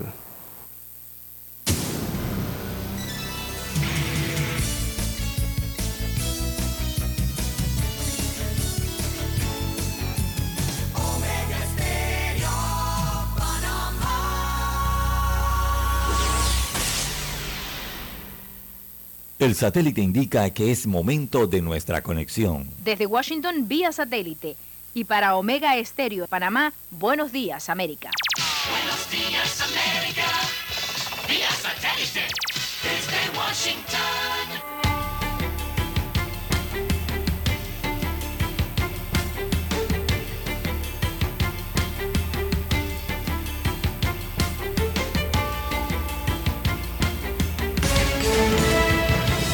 Desde Washington les informa Henry Llanos. El Consejo de Seguridad de la Organización de Naciones Unidas se reúne para abordar la situación actual en Ucrania. Nos informa Celia Mendoza. El secretario general de la ONU, Antonio Guterres, pidió una zona desmilitarizada frente a la amenaza nuclear en la planta de Zaporizhia. Esto mientras el Consejo de Seguridad se reunió una vez más este miércoles para analizar la situación en Ucrania, donde los bombardeos en los alrededores de la planta han sido registrados en las últimas horas, así como ataques contra la población civil. Acciones que se dan mientras el presidente ruso Vladimir Putin participa en el Foro Económico de Oriente en Vladivostok. Celia Mendoza, Voz de América, Naciones Unidas. Uno de los documentos incautados en agosto pasado por el FBI en la residencia del expresidente republicano Donald Trump describía las defensas militares de otro país, incluidas sus capacidades nucleares, informó el Washington Post. El informe también indica que algunos de los documentos incautados en la búsqueda del 8 de agosto en el complejo Mar a Lago, en la Florida, describen operaciones estadounidenses que son tan secretas que muchos altos funcionarios de seguridad nacional no tienen acceso a ello. Profesores venezolanos rechazan la posibilidad de que el gobierno lleve docentes extranjeros para formar profesionales en el país. Desde Caracas nos informa Carolina Alcalde. El gremio de educadores rechaza la propuesta del presidente Nicolás Maduro de traer a Venezuela, según dijo, a los mejores científicos de diferentes áreas de conocimiento para formar a los profesionales venezolanos. Víctor Márquez, presidente de la Asociación de Profesores Universitarios de la Universidad Central de Venezuela, APUC, dijo que se trata de un anuncio inaudito. Si es que los va a traer, espero que le dé el mismo mísero salario que le está dando a los profesorados de la Universidad Venezolana. Suponemos que lo que piensa traer, más que docentes y más que investigadores, son agentes políticos. Carolina Alcalde, Voz de América, Caracas. Fuertes lluvias complicaban los esfuerzos de recuperación tras un sismo en el suroeste de China, donde la cifra de muertos del desastre ha subido a 82 personas. Más de 200.000 personas fueron trasladadas a refugios temporales ante la amenaza de aludes de tierra y derrumbes de edificios en la región de montaña en la provincia de Sichuan. Según dijeron medios estatales, se esperaba que las lluvias durasen al menos hasta mañana viernes. Desde Washington vía satélite y para Omega Estéreo de Panamá hemos presentado Buenos Días América. Buenos días, América. Vía satélite. La mejor franja informativa matutina está en los 107.3 FM de Omega Estéreo. 5.30 AM.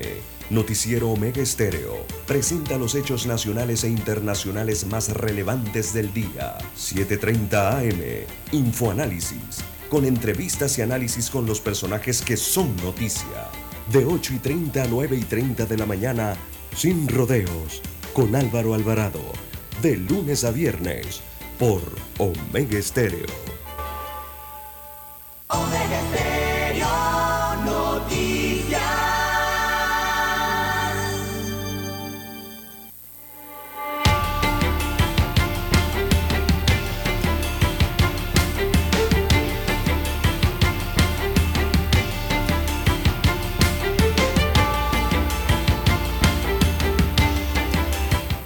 Continuamos, son las 7.05 minutos, están en sintonía de Omega Estéreo, cadena nacional con su noticiero Omega, el primero con las últimas.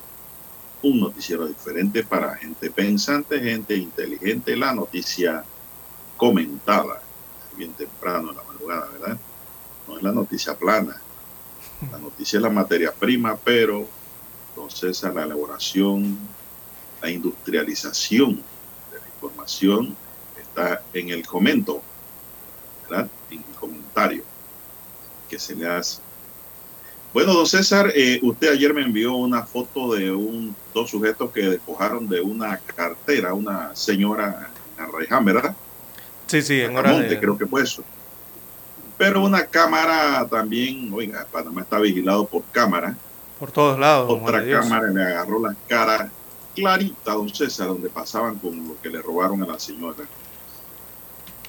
¿Y sabe lo que pasó? Informa una fuente de entero crédito de la Policía Nacional que en una diligencia de allanamiento realizada conjuntamente por el Ministerio Público y la Policía Nacional en Bacamonte se logró la captura de las dos personas presuntamente vinculadas al robo de las pertenencias de la dama en Vista Alegre de Arraiján. La acción policial fue iniciada luego de que en redes sociales se observa un video donde dos delincuentes le roban la cartera a una dama en plena vía pública. En la diligencia se logró recuperar un celular y tarjetas bancarias pertenecientes a la víctima. Tras su captura, los sujetos fueron puestos a órdenes de las autoridades judiciales para deslindar las responsabilidades de rigor, don César. ¿Qué le parece esa actuación rápida? Así es, pero gracias, eh, digo, pero gracias, esto se logra gracias a qué? Al sistema de cámaras. cámaras de videovigilancia de seguridad.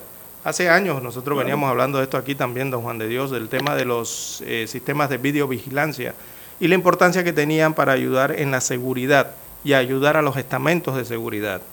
Eh, eh, aquí se ve la eficacia. Ahora usted a cada rato, don Juan de Dios, ve en las redes sociales imágenes precisamente de esos sistemas de videocámaras eh, de seguridad que ya han sido instalados no simplemente en Ciudad Capital, están en varios municipios, en varias provincias del país, ya cuentan con estos sistemas eh, que son importantes, ¿no?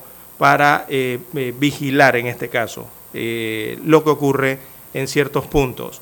Estamos en una ciudad vigilada, don Juan de Dios, eso es así.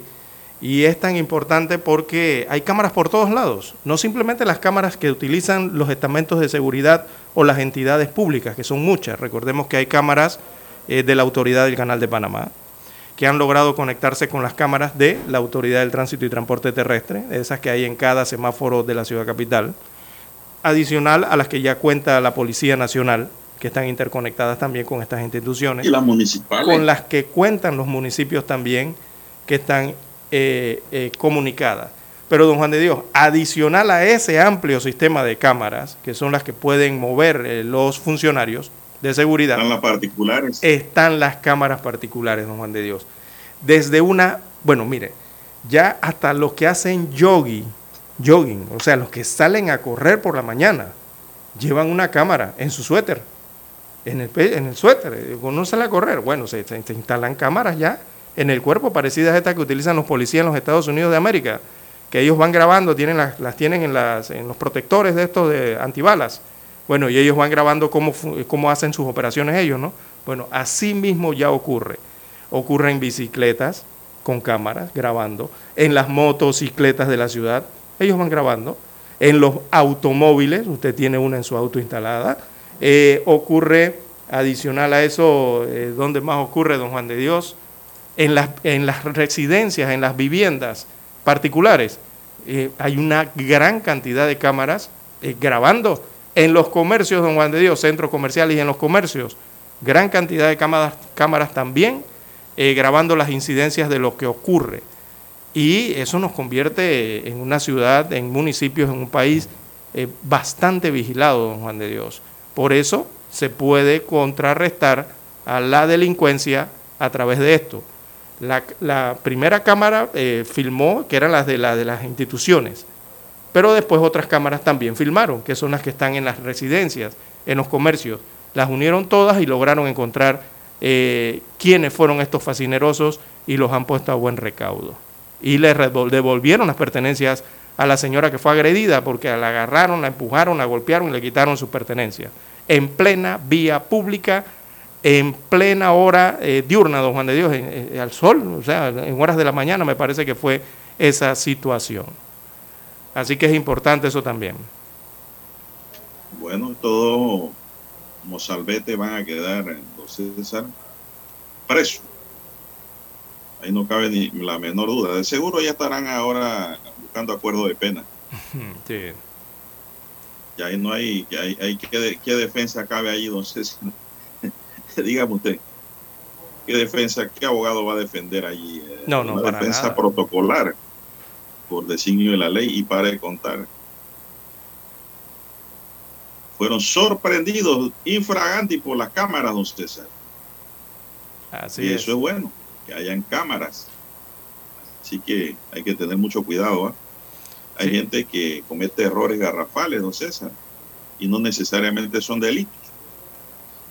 Y las cámaras lo están mirando. Sí, y, y, y don Juan de Dios, eh, bueno, por ejemplo, en el tema de, la, de los conductores, eh, todavía aquí no han entrado en la aplicación de las cámaras de vigilancia para el tema de las infracciones al reglamento Ah, del otra- tránsito. otra cosa, pero eso también funciona. Lo que pasa es que no lo han querido poner. Exacto, el día, el día que eso lo apliquen, don Juan de Dios, bueno, allá esos que hacen vuelta en U indebida, giros indebidos a la izquierda o a la derecha, Sí. los que se pasan a luz roja del semáforo, todo eso está vigilado. Hay un centro de operaciones eh, para todas esas instituciones que tienen un, eh, que tiene- es como si usted se parara enfrente de una amplia pared y ahí hay una serie de pantallas eh, digitales, don Juan de Dios, que están viéndolo todo y simplemente con un aparato acá de parecido a esto que utilizan los videojuegos, allí van moviendo las cámaras en 360 grados, amplían zoom, todo lo hace la Policía Nacional de la misma forma, el municipio de la misma forma. O sea que eh, hay que cumplir con la- los reglamentos, don Juan de Dios, aquí en Ciudad Bueno, don. César, el tema es de que eso se trató de implementar, pero se echó para atrás. Sí, sí, sí. Por una sencilla razón, don César. De que eso lo querían agarrar de un negocio. Eh, ¿Se acuerda? Lo querían hacer de manera privada. Querían dar una eso concesión debe para hacer eso. La misma autoridad de tránsito. Sí, eso lo debe hacer es la misma institución. Eso, eso requiere una inversión y no hacer concesiones para negocios, porque no es lo correcto. Sí, y- eso lo vuelven un negocio, don César, le causan lesiones económicas a, la- a los panameños. Sí. Y las de la Policía No Nacional. Sí, y las de la Policía Nacional eh, eh, le han colocado una aplicación adicional, un beneficio adicional a las cámaras de la Policía Nacional, don Juan de Dios, que es donde estos lugares donde hay botón de pánico, eh, esos que en la, en la vía pública uno hunde y bueno, ta, te conectan directamente con un agente de la Policía Nacional o, o hacen una llamada directa a la estación de policía más cercana. Bueno, a ese botón de pánico, eh, cerca a esos botones de pánico ya están instalando cámaras eh, de la Policía Nacional. O sea que usted puede hundir el botón de pánico y allí inmediatamente puede hablar incluso con el operario de la cámara más cercana para denunciar lo que esté ocurriendo, si ha sido víctima de un robo, si ha visto que, no sé, alguien está en huida, en un secuestro, lo que sea. Usted lo puede, se lo puede decir a, a la unidad de la policía que está en operaciones en esos momentos, allí parado en la vía pública usted lo puede hacer. Así que esas son ventajas eh, que se están aplicando al sistema de videocámaras y que van a ayudar mucho, mucho en el tema de la seguridad de la ciudad. Bien, son las 7:14 minutos, Dani. Vamos a hacer la última pausa y regresamos. Noticiero Omega Estéreo, 7:30 AM. Infoanálisis, con entrevistas y análisis con los personajes que son noticia. La mejor franja informativa matutina está en los 107.3 FM de Omega Estéreo, cadena nacional. Desde los estudios de Omega Estéreo, establecemos contacto vía satélite con la voz de América. Desde Washington, presentamos el reportaje internacional.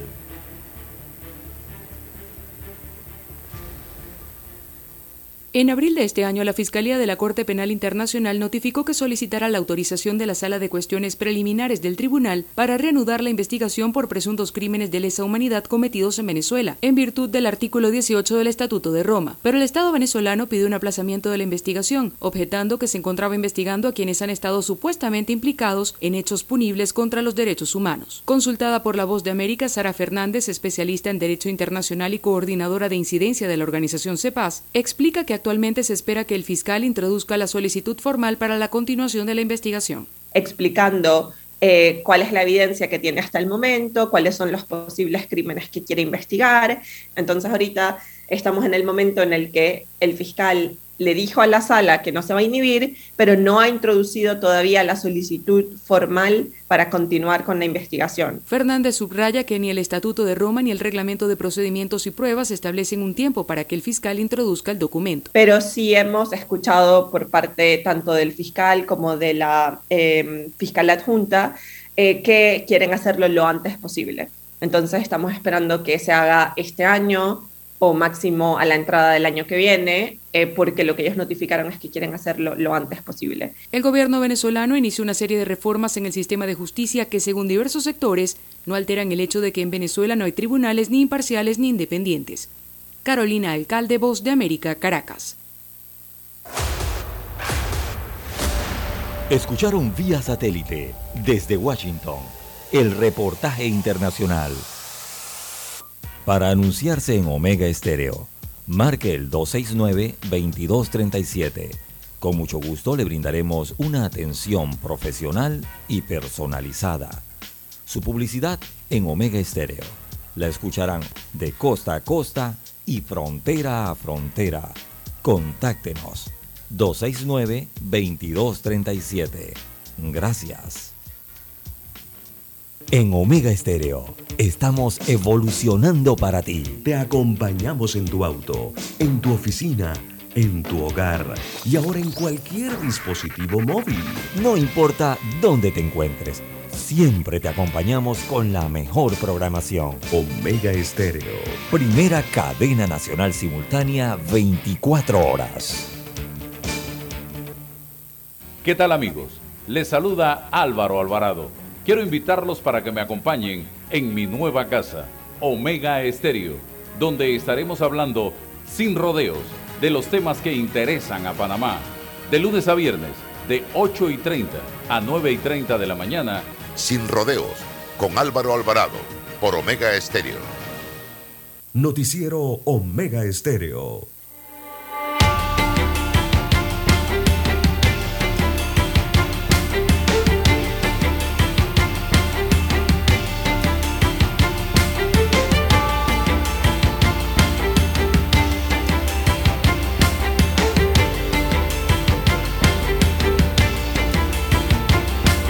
Los enlaces de los estamentos de seguridad y emergencia que se adicionan al trabajo de las comisiones del Plan General de Elecciones 2024 realizaron ayer su primera reunión de coordinación. El magistrado y director del PLAGEL, Eduardo Valdés de Coferi, explicó que desde hace varios periodos el Tribunal Electoral desarrolla iniciativas de capacitación e instructores, de instructores de las diferentes instituciones de seguridad y emergencia del país para que los conceptos informativos permeen a todas las unidades de la tropa. Miguel García, jefe del Departamento de Seguridad, detalló los procesos que abarca la Comisión de Seguridad del PLAGEL, o sea, el Plan General de Elecciones, que garantizará la seguridad en los centros de votación, la logística de traslado del personal y de la distribución de material sensitivo para los comicios del 5 de mayo de 2024 se informó que la institución incrementa esfuerzos para la recolección de firmas de apoyo a los candidatos por la vía de la libre postulación. Planean o se garantizan la seguridad de los centros de votación, traslado personal y de la distribución de materiales sensitivos, destaca la nota del Tribunal Electoral, don César. Bien, las 7.19, 7.19 minutos de la mañana en todo el territorio nacional. Bien, don Juan de Dios, eh, bueno, en los deportes hay una selección, hay una selección de béisbol eh, sub-18 de Panamá que no pudo viajar a los Estados Unidos de América para el Mundial. Llama la atención la información, ya que horas de incertidumbre ha vivido ese seleccionado eh, que representa a Panamá en la sub-18 luego de que 10 de sus integrantes no recibieron la, la aprobación de sus visas para ingresar a los Estados Unidos de América. En eh, allá es la sede del Campeonato Mundial eh, Sub-18.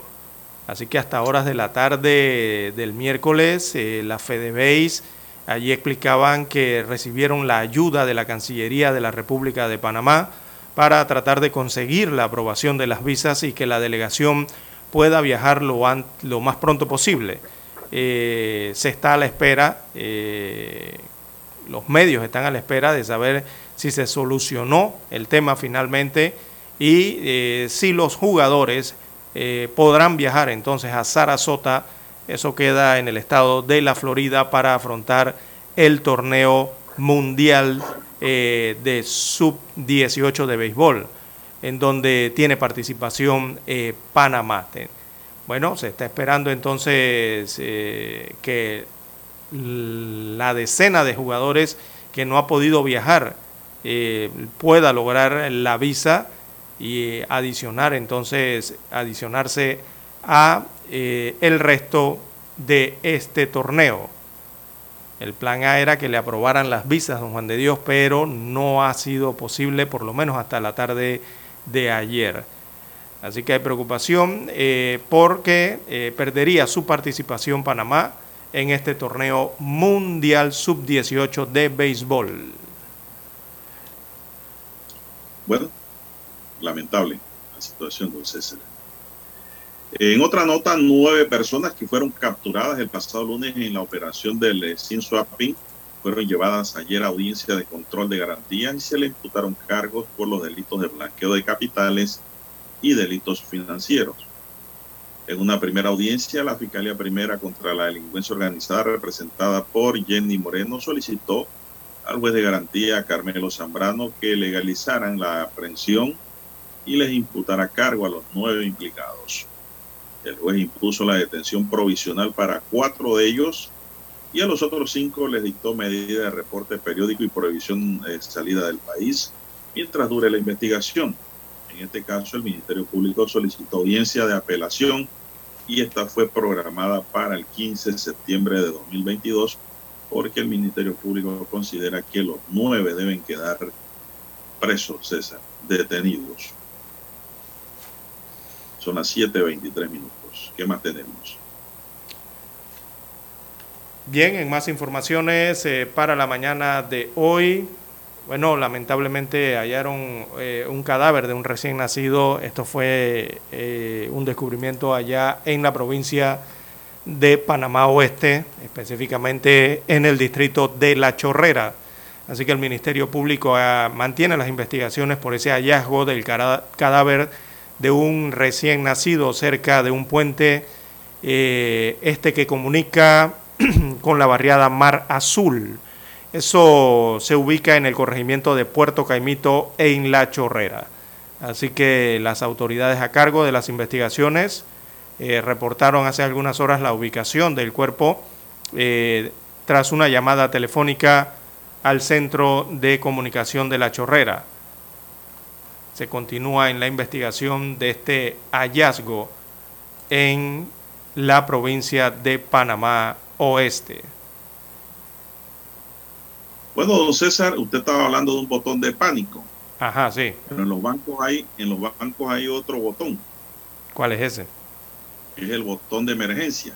Ajá, el rojo. Bueno, ese botón de emergencia nunca lo activaron en el robo en la sucursal de Panesco de calle 50 el pasado sábado. Eso lo dice el ministro de Seguridad Juan Manuel Pino. Pino se refirió a las investigaciones que adelantan las autoridades en las que se han identificado que tres delincuentes que ingresaron a la sucursal robaron a clientes, se llevaron dinero en las cajas y luego escaparon en un automóvil cuyo conductor esperaba en la parte exterior de la entidad. Para el jefe de seguridad, si el banco hubiese hecho uso de ese botón de emergencia, el tiempo de reacción fuera inmediata porque hay unidades de la policía motorizada Lince para esto, preparadas para reaccionar. Destaca y están destacadas en los cuadrantes de los sectores bancarios para atención rápida a estos sectores, dijo el ministro. Según la investigación, el conductor del vehículo utilizado en el robo habría permanecido 45 minutos rondando la entidad bancaria. Nunca, nunca hubo esa alarma, nadie lo apretó ese botón, ese llamado, esa malicia y creo que el seguridad estaba hasta desarmado, indicó Mm, Pino, quien considera que estos elementos van en contra de la seguridad de un banco, por lo que afirma hay la necesidad de realizar una revisión a los procedimientos que se deben seguir en estos casos. Pino indicó además que cuando suceden cosas como estas tienen que haber responsables. Las declaraciones del ministro surgen en medio de la firma del acuerdo de cooperación para la integración y visualización de las cámaras de videovigilancia que se mantienen en entidades bancarias con el Centro de Operaciones Nacionales. Eh, ¿Vio? La interconexión de cámaras, vio lo importante. Es que es el proceso Sí. ¿no? que, que desde hace algunos años se viene estableciendo. Lo que ocurriera que todas las instituciones y las entidades tenían cámaras de forma individual y no estaban conectadas entre sí. Ahora sí las Pero están tenían que conectando. apretar ese botón, don César, cualquiera Adicional. de ellos. Sí, adicional, no una falla. No lo hicieron. Falla garrafal falla. allí. Bueno, veremos cuáles son las consecuencias. Hay que Bien. ver, hay que ver si el seguridad de- lo desarmaron antes de tiempo o, o quedó inhabilitado antes de tiempo, antes de, de llegar al botón, perdón, de pánico, ¿no?